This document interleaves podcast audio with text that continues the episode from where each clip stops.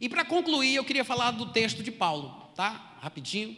Flávio me deu duas horas e meia, mas não vou usar tudo isso, claro, isso é um absurdo.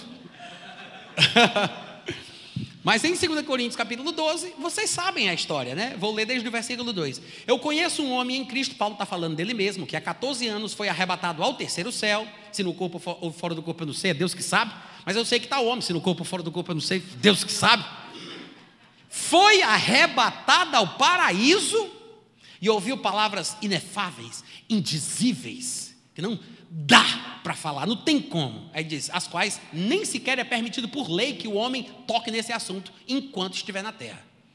É ilícito referir, não dá, não pode. Aí quando chega no versículo 7, ele diz: E para que eu não me ensoberbecesse, né? Com a, grandeza das revelações, foi-me posto glória. Foi-me posto um manto terra, um espinho na carne, um mensageiro de Satanás, para me esbofetear, a fim de que eu não me exalte. Qual é o sentido pretendido aqui pelos editores? Mais uma vez, é dizer que Paulo estava tendo revelação demais, né? Tinha que dar uma equilibrada ali no negócio. Então, assim, sei lá, de repente é muita revelação. Pode causar uma soberba, né? Ele fica em si mesmado, sei lá, o espírito sobe para a cabeça. Vamos colocar uma, sei lá, três, tá bom? Três doenças, alguma coisa nesse sentido? Isso é Deus decidindo com o Pai, com o Filho e com o Espírito Santo sei lá, coloca lá um, uma praga qualquer, um furúnculo nas costas e. Não sei. É, o espinho na carne, já já eu vou dizer por que eu falei furúnculo nas costas. Uma doença nos olhos aí, um, sei lá. Alguma, vamos botar umas três mazelas aí para ele ficar bem quietinho. Essa é a interpretação comum, é ou não é? Essa é a interpretação comum. Pois é. Mas você vai ver que não tem absolutamente nada a ver com isso. E tem pelo menos seis pontos que a gente precisa esmiuçar para entender como está tudo errado. Essa interpretação está errada. Primeiro, essas expressões que aparecem no começo do versículo e no final do versículo. Me ensoberbecesse, e depois no final ele diz, não me exalte. É a mesma palavra grega, tá, gente? Hiperairomai. É a mesma palavra. Depois você pega lá aquele negócio eletrônico que você tem, aperta lá para ver a palavra e você vai ver. Hiperaroma. Hip, as duas. Ah, mas por que aqui é isso? obedecer isso aqui? É uma questão estilística. O tradutor disse: não, vou repetir a palavra não, não fica legal, eu vou mudar um pouquinho, mas vai ter o mesmo sentido. Mas é a mesma palavra, tá? Primeira coisa que a gente vai ter que entender: o que essa palavra significa, como ela é usada, quais os exemplos. Depois a gente vai falar um pouquinho, rapidinho, sobre o espinho na carne, né? O espinho na carne. E aí ele diz: Foi-me posto. Por quem? Foi Deus? Foi o diabo? Ou foi o diabo porque Deus mandou? Quem pôs? Aí ele depois fala de um mensageiro de Satanás, né? E ele diz que o objetivo era esbofetear. Tá? Essas seis coisinhas aí são as bases do entendimento desse texto. Não é tão complicado como parece. Na verdade, Paulo está falando aqui sobre um incômodo. A expressão espinho na carne, claro que era figurativo. Vocês acham que ele estava falando sobre uma farpa de pau que tinha entrado para nunca mais sair? Hein? Um espinho na carne. Olha aqui, igreja, passa aqui, igreja. Vem aqui. Não, não era literal. Um espinho na carne. Não. Ele está falando sobre um incômodo. É uma expressão, é uma figura de linguagem. Ele está representando a coisa. Para a gente, nós falaríamos uma pedra no sapato coisa chata, né? um incômodo, uma pedra no sapato. É disso que ele está falando. Se você for olhar, nós temos inclusive textos no Antigo Testamento, como Números 33, 55, Josué 23, 13, que registram coisas semelhantes, falando sobre estes incômodos pela presença de inimigos na terra de Canaã. Porque Deus pediu para que o povo de Deus expulsassem eles da terra. Mas como não expulsaram, Deus garantiu que eles seriam como espinho nas suas carnes. Né? Deixa eu mostrar para vocês. Versículo 55 de Números 33. Se não desapossardes de diante de vós os moradores da terra, então os que deixardes ficar servosão como espinhos nos vossos olhos e como aguilhões nas vossas ilhargas, e vos perturbarão na terra em que habitareis. Eu vou citar algumas versões para vocês verem as possibilidades de tradução para o mesmo texto. Na nova versão transformadora diz assim: farpas em seus olhos e espinhos nas suas costas.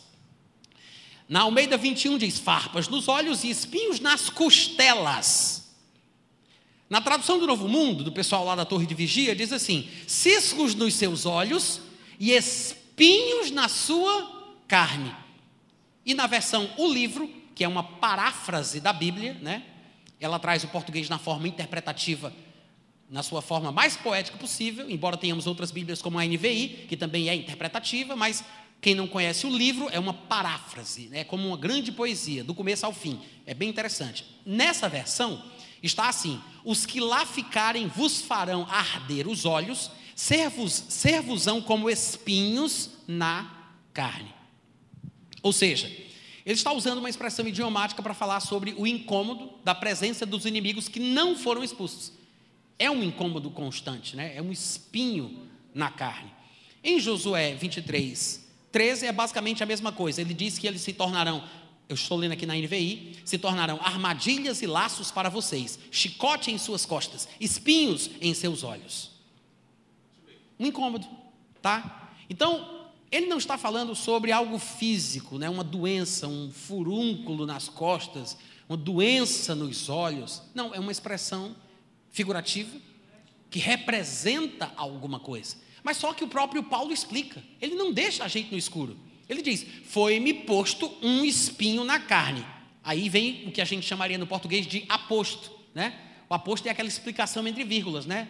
Joaquim, o valentão da rua, gritou da esquina. O aposto está ali entre vírgulas para explicar quem é o quê. Então ele diz: Foi-me posto um espinho na carne, vírgula, mensageiro de Satanás, para me esbofetear. Então, o que é o espinho na carne? Da onde vem esse incômodo? Do mensageiro de Satanás. A palavra traduzida por mensageiro aí é angelos, do grego, anjo, né? Como a gente traduziria. Essa palavra aparece na Bíblia toda 188 vezes. 181 vezes é traduzida como anjo, sete vezes como mensageiro. Mas é muito mais provável que aqui ele esteja falando não de um porta-voz de Satanás, uma mensagem mas ele deve estar falando de um anjo comissionado com um fim. Isso já responde duas coisas. Primeiro, o espinho na carne, na verdade, é uma expressão é, figurativa para se referir a um anjo. Então ele está falando de um inimigo espiritual, assim como os israelitas tinham os inimigos físicos que os incomodavam. Paulo está falando de um inimigo espiritual que o trazia desconforto. Um espinho na carne, uma pedra no seu sapato. É um anjo de Satanás. Se é de Satanás, quem é que manda nele? O diabo. Foi-me posto um espinho na carne. O anjo do diabo. Quem pôs? Satanás pôs. Claro que foi Satanás quem determinou isso. Aí você começa a ficar pensativo. Peraí, peraí, peraí. Satanás mandou um demônio para Paulo ser mais humilde? Né? Gera confusão. O problema é a tradução da palavra hiperairomai.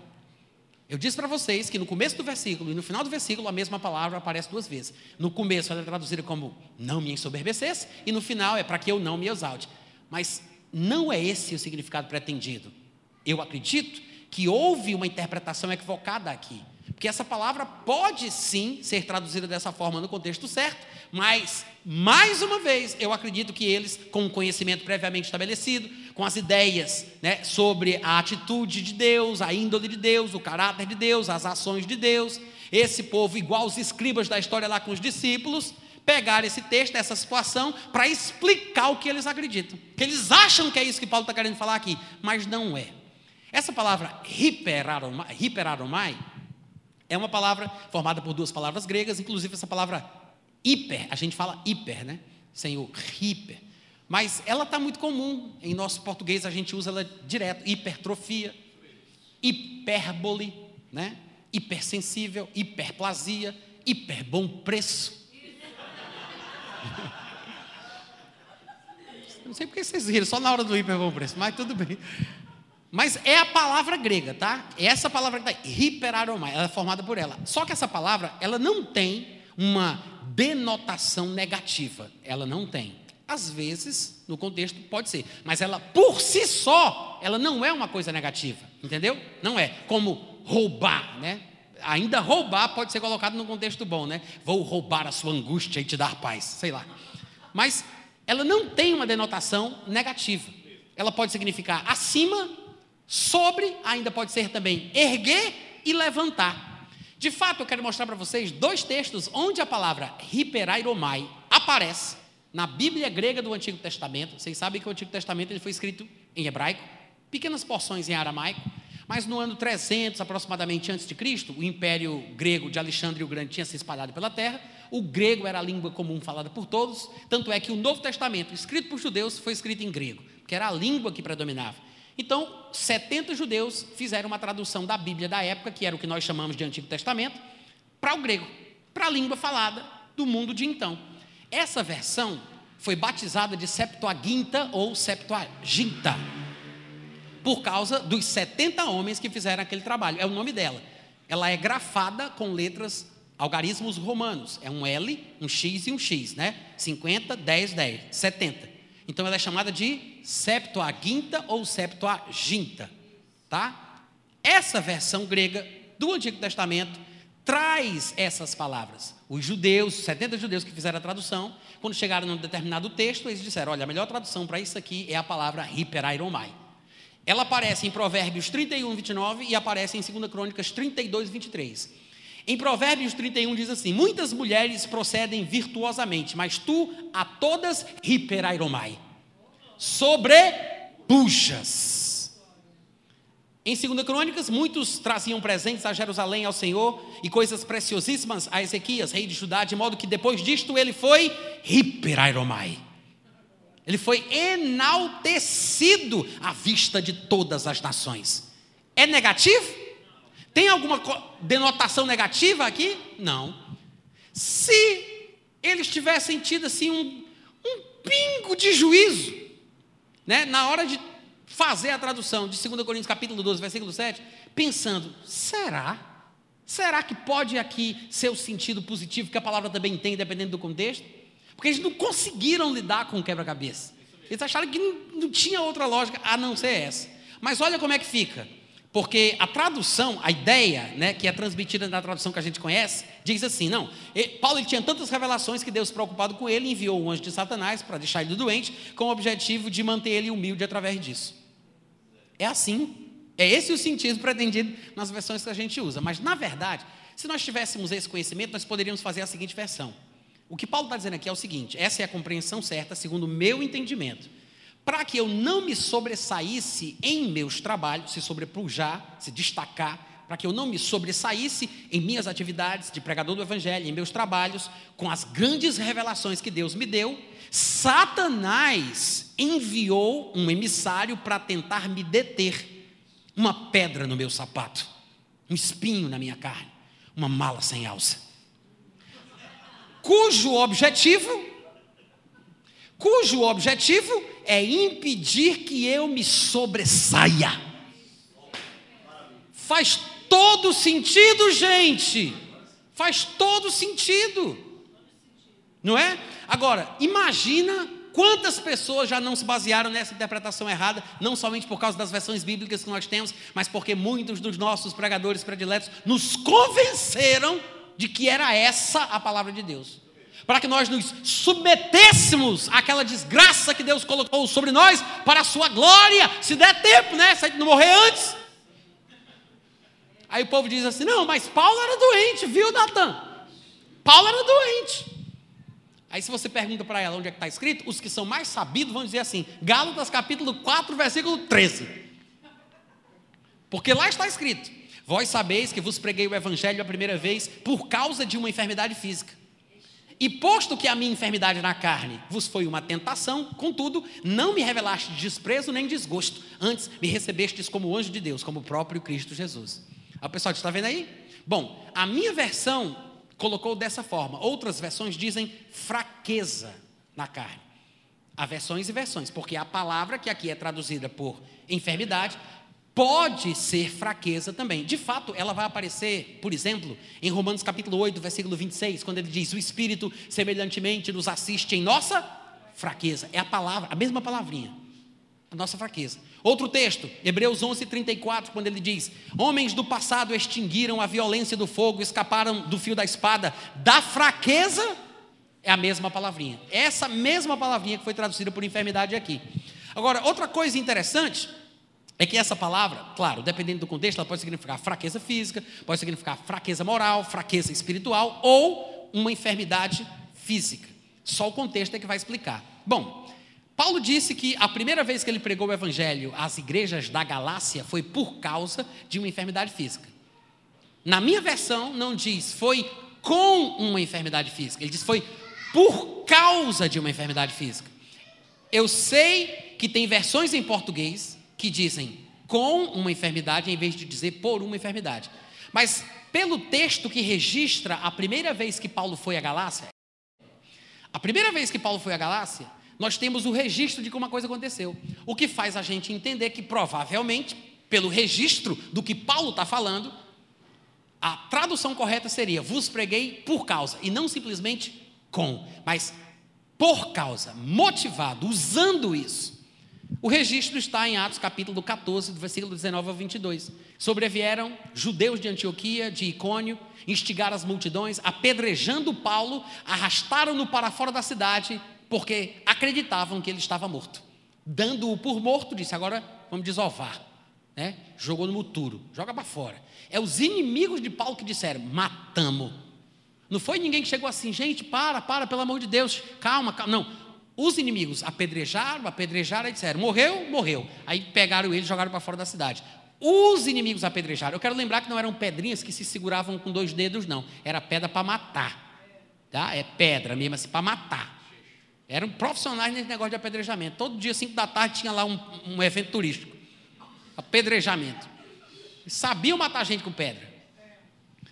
Rodeando-o, porém, diz o versículo 20, ou seja, mataram, porém, os discípulos rodearam ele, muito provavelmente foram orar por Paulo, é o que está implícito aqui nessas palavras. A Bíblia diz que ele se levantou Glória.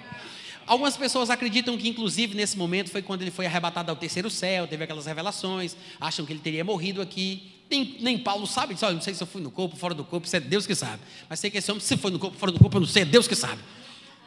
Mas alguns acreditam que foi nesse momento que ele foi, né? Aí diz assim: no dia seguinte, partiu com Barnabé para Derbe, uma das cidades da Galácia. Tendo anunciado o evangelho naquela cidade, fez muitos discípulos, voltou para Listra, voltou para Icônio, voltou para Antioquia da Psídia, não Antioquia na qual ele tinha sua base ministerial, mas aqui é outra Antioquia. O que eu quero mostrar é que as cidades da Galácia mencionadas aqui vão formar as igrejas da Galácia para as quais ele vai escrever a carta de Gálatas. E aqui você vê Paulo voltando ali, passando a região, depois do apedrejamento, Aí o versículo 22 diz: fortalecendo a alma dos discípulos, animando-os a perseverar firmes na fé e mostrando. Ele tinha alguma coisa para mostrar? As marcas no seu corpo, mostrando que através de muitas tribulações nos importa entrar no reino de Deus. Ou seja, sim, ele usou uma situação, uma condição física no seu corpo, se a gente pode chamar de enfermidade, eu não sei, mas eu não imagino que não estaria tão longe disso. Afinal de contas, se era um apedrejamento que causou a sua morte, ele pode ter ficado com muita cicatriz, muita casca de ferida, talvez até pus. Não sei se ficou febril, não, não sei. Mas com certeza não era um negócio legal. Né? Era uma debilidade. Mas eu acho que às vezes a gente é induzido ao erro por causa da forma que o povo pensa, os tradutores, os pregadores, a forma que eles tratam sobre o assunto mas eles não mostram a verdade dos fatos. Ou seja, Paulo pregou na Galácia, pela primeira vez que esteve lá, usando isso para mostrar. Vocês estão vendo aí? É para ficar firme. Eu gosto de fazer uma junção de Gálatas 4, 13, 14 com duas versões diferentes. O 13, eu vou usar a versão CNBB, que é a, a versão dos bispos do Brasil, né? Acho que é o, a Conferência Nacional dos Bispos do Brasil E NBV é a nova Bíblia viva, vai ser o versículo 14. Vou juntar esses dois versículos de duas versões diferentes. Olha como fica interessante. Ele diz: Bem sabeis, isso é Gálatas 4, 13, 14, aquela passagem que algumas versões dizem enfermidade na carne, que o pessoal diz que usam para dizer que Paulo era doente.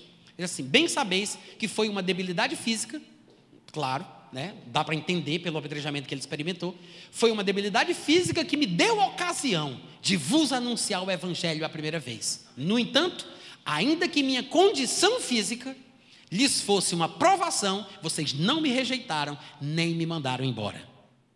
Amém, gente?